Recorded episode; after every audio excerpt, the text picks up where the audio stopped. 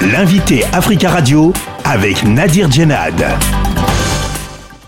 Radouane Idriss, bonjour. Bonjour. Vous êtes euh, soudanais vivant en France et vous présidez l'association Échange culturel et solidaire franco-soudanais, une association humanitaire et culturelle basée à Tours euh, et qui a pour euh, objectif entre autres d'organiser et favoriser l'échange culturel entre la France et le Soudan.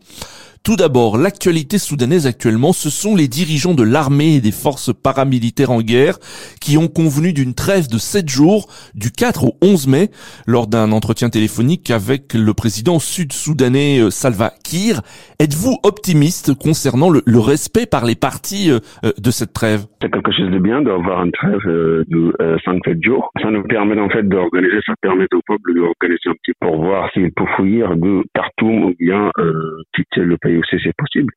Mais euh, d'un côté aussi c'est parce que ça, ça permet en fait de faire la négociation parce que l'objectif c'est en fait de, aussi de pouvoir négocier avec les deux militaires. On est un peu optimiste par rapport à ça, même si ça c'est pas bien respecté. Malgré la trêve hein, précédente, les combats se sont poursuivis, hein, notamment à Khartoum.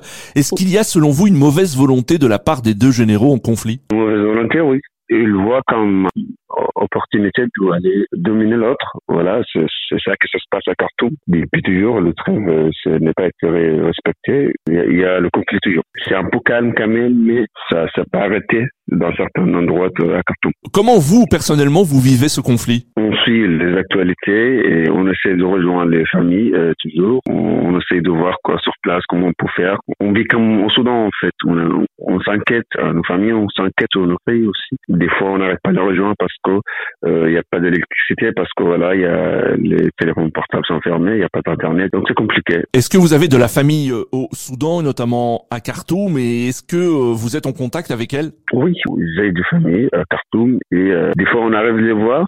Et deux fois, c'était compliqué. Quand vous arrivez à voir votre famille, qu'est-ce qu'elle vous dit de la situation? Il n'arrête pas de sortir de la maison parce que s'il sort, voilà, et même euh, à la maison, c'est compliqué des fois parce que bah, les armées elles tirent des fois partout comme ça, mais il n'y a pas de choix de toute façon. Certaines familles n'ont pas de choix parce qu'elles ne savent pas où aller.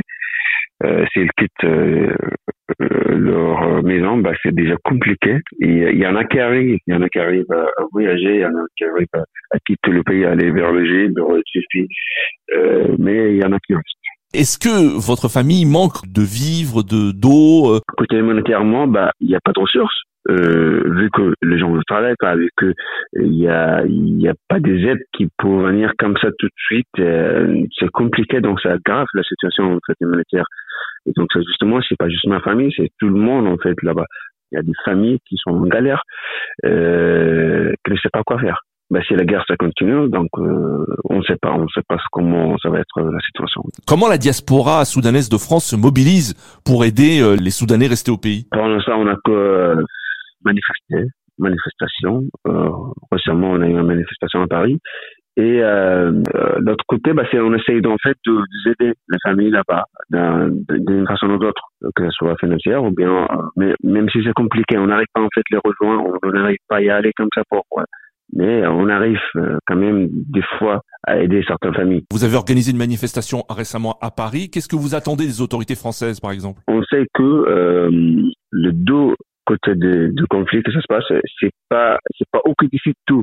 Donc, euh, ce sont des pays qui, ont, qui bénéficient de cette situation, qui vont décider en fait comment euh, comment cette guerre va terminer en fait. De quelle manière se mobilise votre association? Manifester, euh, essayer de trouver des, des, solutions pour aider les familles là-bas, les familles et voilà ce, ce qu'on a besoin. Est-ce que vous êtes euh, inquiet pour l'avenir de votre pays, euh, le Soudan? Il y a eu une révolution qui a amené à la chute d'Omar el-Béchir avec un espoir de, de, retour des civils au pouvoir. Est-ce qu'aujourd'hui, vous avez le sentiment que euh, la situation va être de plus en plus compliquée pour un retour des civils au pouvoir aujourd'hui au Soudan? C'est compliqué.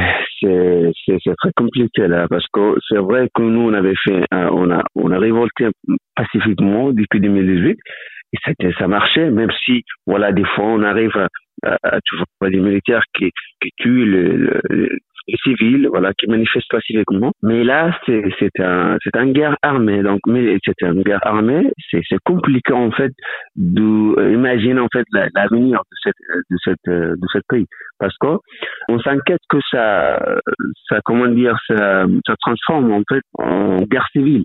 ça nous inquiète beaucoup en fait par rapport à ça. Radouane Idriss, merci beaucoup d'avoir euh, répondu à nos questions. Je vous en prie. Je rappelle que vous êtes le président de l'association Échange culturel et solidaire franco-soudanais, euh, association humanitaire et culturelle basée euh, à Tours en France.